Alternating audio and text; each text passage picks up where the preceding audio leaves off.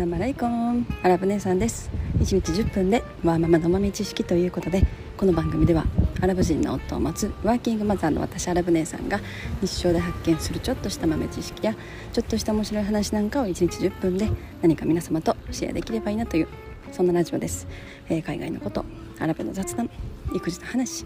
マヤ歴の話宇宙の話仮想通貨の話えー、まあそんなことをメインに発信しておりますということで、えー、今日も相変わらず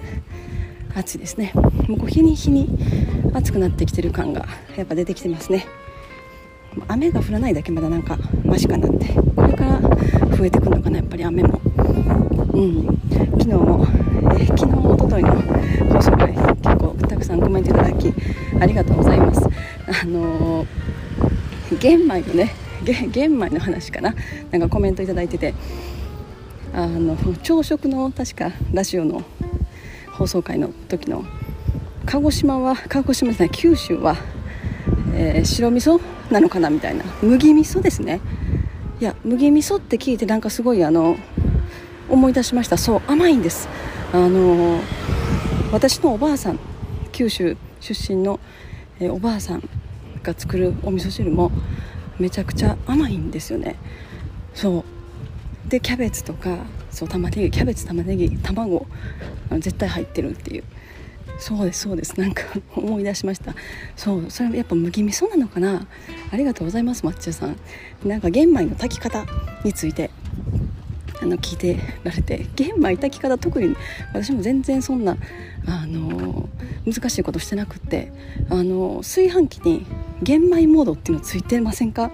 うちの炊飯器にはねあの玄米モードっていうのがついてるんですよね。なのであの炊飯器の中にもあの玄米の場合は少し水が多めに入れないといけないのかな。だから玄米の水のラインのところの 印があるので、まあ、あの玄米1号とか2号とかだったらそこの玄米の水のラインのとこまで、えー、お水を入れてで玄米モードピッてボタン押すだけでも玄米炊き上がってくるのでただ玄米と白米となんかこう混ぜたりするとこうあんまりうまいこといかないから玄米だったらもう玄米100%全部玄米だけで玄米モードで炊くと、まあ、やっぱり白米炊くより若干時間30分ぐらい長いかなっていう感じですね。ただちょっと前もって炊くっていう。あの一回あのお家の炊飯器ちょっと見てみてください。大体ねあの玄米モードついてると思うんですね。うちの炊飯器もそんな新しいことない。結構古いけれどもあのついてるのでまた一度見てください。ということででなんかあれですね。結構マッチョさんたくさんコメントいただいて質問いただいていつもありがとうございます。本当に。なんか玄米とかなんかこだわってどこの使われてますか？みたいな。玄米とかねうちはなんかね毎週あの農家から直接野菜とか無農薬の野菜無農薬の玄米とかを直接なんか送ってもらう定期宅配便みたいなものをあの注文してるんですよね。なのでなんか週1回あのその農家から 無農薬のなんか野菜のセットと、えー、無農薬の玄米が届くみたいななんかそんなシステムにしてますねうちは。でそこで、まあ、足りない野菜とかをちょこちょこスーパーで買ったりとかあとまあオイシックスも注文したりとか、まあ、なんかそんな感じでやってますね、まあ、調味料関係。味噌はうちは玄米味噌使ってますね、えー、無農薬の玄米味噌。結構調味料とかねああいうのはねちょっとここのラジオで言っていいんかわからないですけどなんかスーパーとかでなんか売ってないようななんかよくある分かります？なんかあのネットワーク系のなんかいろいろメーカーいろいろあるじゃないですか。あの有名どころとかだったら多分皆さん知ってると思うんですけどなんかそこああいうネットワークビジネス系のあのメーカーの品物ってすごい品質いいんですよね。特にあの一番有名どころのやつはめちゃくちゃ品質がよくってあそこのメーカーのやつもうほとんど私使っててもう調味料関係は特に美味しいしもうほとんどオーガニック無農薬なんで、まあ、値段もそんなに、まあ、スーパーとかよりちょっと高いですけど、まあ、なんか家に届けてくれるし楽だしみたいな感じで あの買ってますっていう。はいそんな話です。うん、でまああとそうですね。なんかまあイメージが悪いからなんかねあんまりあの調味料とかどこ使ってますかって聞かれてあんまりなんか言い 言いたくないというか人にあんまり言えない。けど、まあ、すごい気に入ってあの品質の高さはいいものだと思ってこそこそ使ってるっていうね。はい、えー、だからあのなんかビタミン類とか プロテインとかもうああいうのももう結構なんか好きでもう本当こそこそこそこそ使ってる感じです。はい。アレレッティさんもあのコメントありがとうございます。なんかあの FX 頑張ってはるってことでなんかまあ確かにやっぱこういう時期だからこそそのチャンスがあるっていうのはすぐ私も分かるなと思ってあの特に仮想通貨でも結構今同じようなことが言えてくるかなって思ってるんですけどただ仮想通貨に関しては今もう完全にあの下落相場なのでもうどんどんどんどん落ちていってるから底が見えない状態。ある程度どっか底がねもうドーンと落ちて見えたら、まあ、確かにそこからまた新しいあの送り人が出てくる可能性はあるなと思いますね、まあ、やっぱこういう時期にはいろんなところにチャンスが転がってるということだと思いますね。はい。でえー、っとあのまたあの歩いて歩いて稼ぐ仮想通貨のゲームのね話の件も、えー、抹茶さんコメント欄いただいててありがとうございます、えー、今日は、早速本題入りたいと思います。もう雑談で5分ぐらい経ってますね。はい、えー、今日の本題は、えセコイア。セコイアから出資を受けるっていうのはどのぐらいすごいのかっていうそんな話をしたいなと思います、えセコイアやったらあのあれですね。一流ファンドと言われるあのセコイアキャピタルというあの投資ファンドですよね。なんかあのすごく有名でアップル40年前のアップルに結構な額を出資したりとか、まあ、あとは、えー、Airbnb とか、えー、あと何かな Zoom とかね。結構そのテック系の有名どころの企業のまだその卵の状態の時とかに出資していろんなその大きい有名企業を数々生み出してきた一流ファンド。ですね、えー、石油王さんとかやっぱ詳しいのかなと思います。またいろいろ教えてください。でそのそのセコイアから出資を受けるっていうのはどのくらいすごいのかなっていうのをなんかちょっとまた石油王さんとか詳しかったら教えてほしいなと思って、まあ、その今有名どころの、まあ、メインですごくねツイッターとかでもすごく話題になってるあの歩いて稼ぐ仮想通貨のゲームありますね。であれはいわゆるまあブロックチェーンゲームなんですけれどもセコもう初期の時にセコイアからセコイアキャピタルからものすごい巨額な出資を受けてるんですよね。だからまあそれぐらいその何て言うのかなこう未来で何かこう革命を起こせるような、まあ、プラン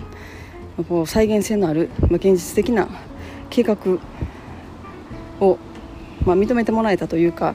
あ、そこにすごい希望を持ってもらってそれだけ巨額の出資を受けれたんだと思うんですけど結構それってすごいことなんじゃないかなって思っててただのその何て言うのかなどこからどう見てもブロックチェーンゲームって大体あのポンジスキームというか、まあ、そういう仕組みになっちゃうんですよねどうしても。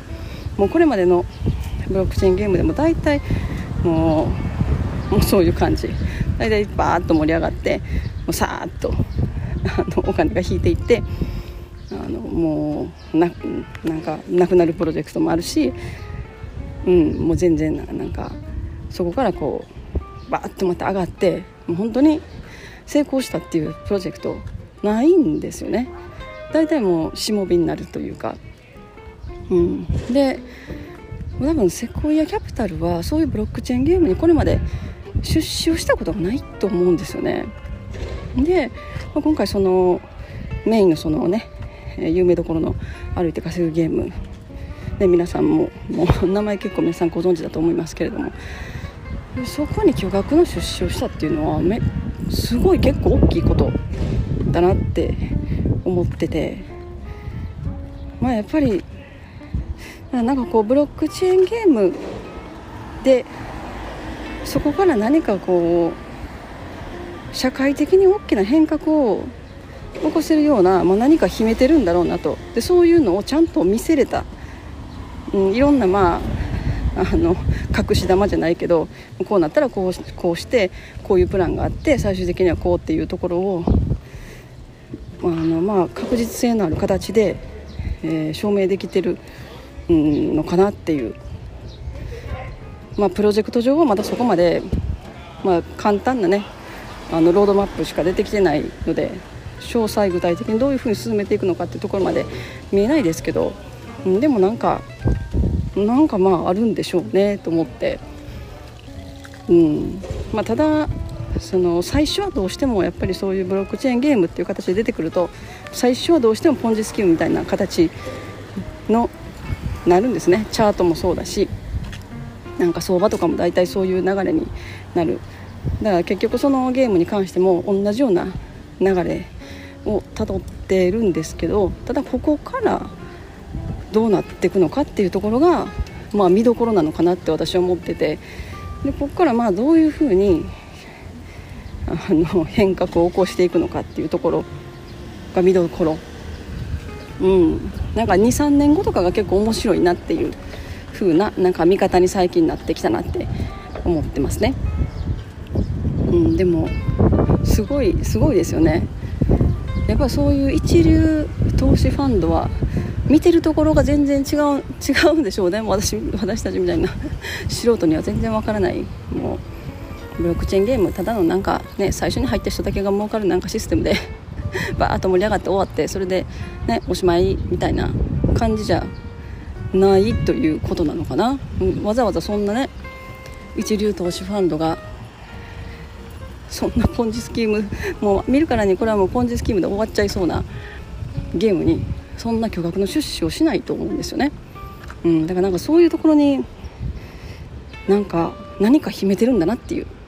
ところをちょっと思ったという、えー、今日はそんな話です、まあ、だからなんか確かにその全く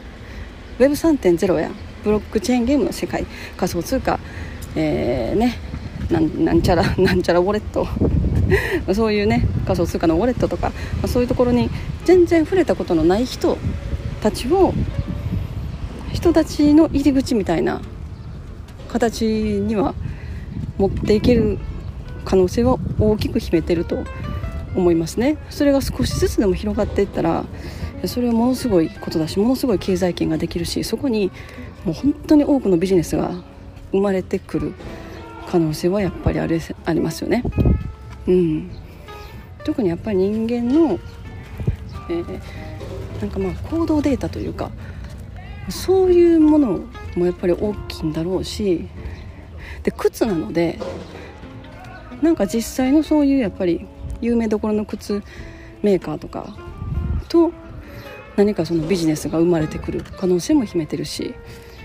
まあ、ポテンシャルはすごい大きい今はねとりあえずアシックスアシックスはコラボしてるみたいですけど、まあ、次はもしかしたらナイキかなってなんか噂はありますけど、まあ、まあ、ナイキとコラボってなってくるまでにやっぱりそのちょっとポンジスキームって今 いろいろ周りで言われてるところをうまいこと覆すというか、まあ、そうじゃないっていうこれは、まあ、社会的な役目も含めてあの大きくなろうとしてるプロジェクトなんだっていうところを、まあ、もっと見せていけて人々がそういうふうに感じてきたところで、まあ、ナイキとコラボとか出してくるとまあまあなんか面白いことになるんじゃないかなってちょっと思ったりしますね。うん、だからやっぱなんかそういうそういうところにこうなんか社会がこう変わったりとかこう人の動きが変わったりとかするものが生まれんのかなとかね。だってもう アマゾンとかでもそうですけどなんかねそのそういう話を昨日うちのアラボットとしててうわ今日も15分も喋ってる。もう皆さんごめんなさい。いつもね いつも皆さん忙しい間の10分だけをいただいて10分だけ耳をお借りして私の話を聞いてくださってるのにもうなんか15分も経っててえー、でもまだあともうちょっと喋らせてもらいます。で、えー、昨日そのアラボットとなんかねそういう話をしててそしたらうちのアラボットはアマゾンの話をしててアマゾンアマゾンはねうちのアラボット初めてアマゾンで買い物したのは1999年らしいんですよね。1999年。ちょっともう20年23年前ですか。私も初めてそのインターネットで買い物アマゾンは買わなかったかな、まあ、楽天市場とか買い物多分したのが2001年とか2002年とか。多分そういうそれぐらいだったかなと思うんですね。オークションとかね。ヤフーオークションで何か買ったりとか売ったりとか。したら多分そんなぐらいだと思うんですけど。で うちのアラボットは1999年。まだアマゾンが本しか売ってなかった時にアマゾンを利用してたと。ででもその時は周りの友達とかもあその時彼はまだ、えー、大学院だったかな。その時多分大学院行ってた時だと思います。で 周り誰もあのそんなネットで本注文する人なんかいなかったと。みんなあのなんか本屋さんにね行って本買ってっていうのが、まあ、普通の時代ですよね。でもうちのアラボットはこんな便利なものはないと。しかも本屋さんより値段安いと。でその当時も、えー、25ドル以上注文したら送料無料で、えー、アメリカ国内届けてもらってたみたいなんですよね。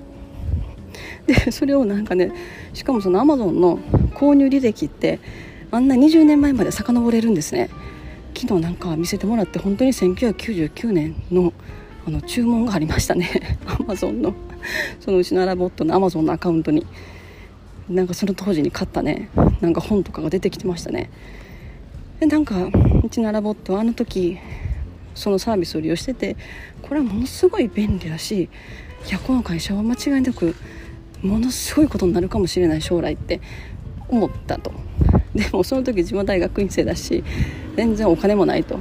でも何かこれは投資するべきやってすごい思ってたみたいですね。でももうそんな投資するお金もない。でもこれは何か起きるだろうって思ってたって。あの時もうなけなしのお金1000ドルでも2000ドルでも投資してたらって 昨日言ってましたね。だからまあなんかその時には誰も想像がつかないようなまあアップルとかでもそうですよね。40年前のアップルとかもコンピューターとかインターネットとか何それだ？人に話しても何だろう意味わからん意味わからん何言ってんのかわからんみたいな感じだったと思います。インターネット自体がなんだそれっていう感じですよね。インターネットは何なんだみたいな。おそらくそんな時代だったと思いますのでそんな時にねやっぱり何かこうそこに宝を見いだして巨額のお金を出資できるっていうのはやっぱりなんか見てるところが違うんだなと思いますね。でまあ話戻ると今のその仮想通貨界隈ブロックチェーンゲーム、えー、まあそういう Play to Earn ゲーム Move to Earn ゲームなんかそういうところにも何かまあこれから先5年先なり、まあ、こういうこの界隈はめちゃくちゃスピードが速いのでで特に今昔の30年と今の5年と 多分一緒ぐらいのスピード感。だからまあ5年後ぐらいとかがすごいなんか面白いことになる可能性を秘めてるなと思うなっていう、うん、今だってブロックチェーンの話仮想通貨の話やっぱりなんか私の周りでもそういう話をできる人がやっぱりいないいないし言ってもあのなんか変な人扱い 変な人扱いされますね、まあ、怪しい怪しい人っていうかもう何喋ってるかようわからん人。でなんか仮想通貨は大体怪しい。ああいうのはもう詐欺が多いとか。あとはまあなんか やっぱそういうところになるなっちゃうんですね。もうやっぱなんかまだまだ難しいと思いますけど。でもまあ確実に、えー、この世界はもっと広がってくる、まあ、なんか初期のインターネットがそうであったように、まあ、そういう可能性を秘めてるなと思うなっていう、まあ、そんな話です。今日はもう20分も経ってるので今日はこの辺にしたいと思います。えー、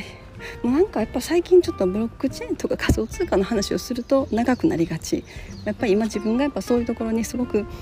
なんかワクワクして興味を持ってるっていうことだと思います。はい。皆さんいつも最後まで、